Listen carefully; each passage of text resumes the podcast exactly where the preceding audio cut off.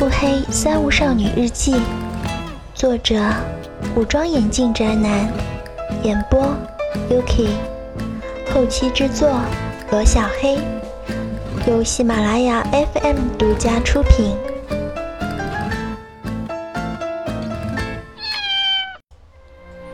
第一百五十四章：杀死自己回忆的开始。世界上有一个强制观念，只有死人。才能保守秘密。我也知道，如果想要风光的活下去，人类就要不停的伤害彼此。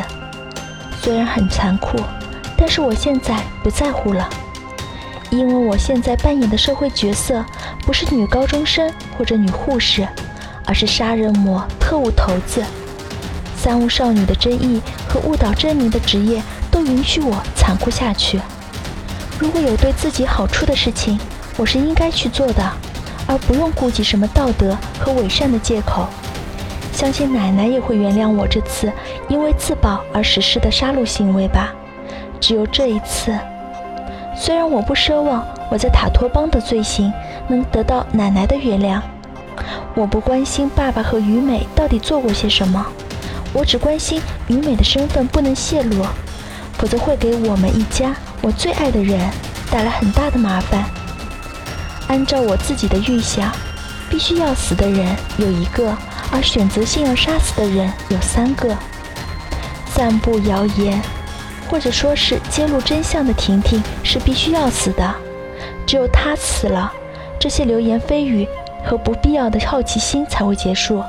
而选择性要死的，依照危害而论，就是宵夜的妈妈尹静。宵夜，因为宵夜的妈妈。此时就像一条疯狗一样，谁给他钱，他就会把宵夜的隐私拿出去卖。趁他搞出更多的事端之前，我必须解决他，因为我不知道他的手中还有什么可能揭穿于美冒名顶替的证据。尹静则是不确定的危险，由于他手中握有大量的社会能量，所以他也要被除掉。否则，他一旦展开了好奇心，对那个我进行调查。爸爸那里就会很难办，而宵夜，我则是担心他与那个我见面。虽然他已经被当成了精神病了，可是万一哪天这个曾经抛弃过我的男人的精神病就好了呢？还是那句话，世界上有一个强制观念，只有死人才能保守秘密。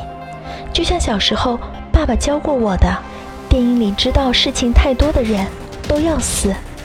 这件事情是我的私事，所以我只能自己解决。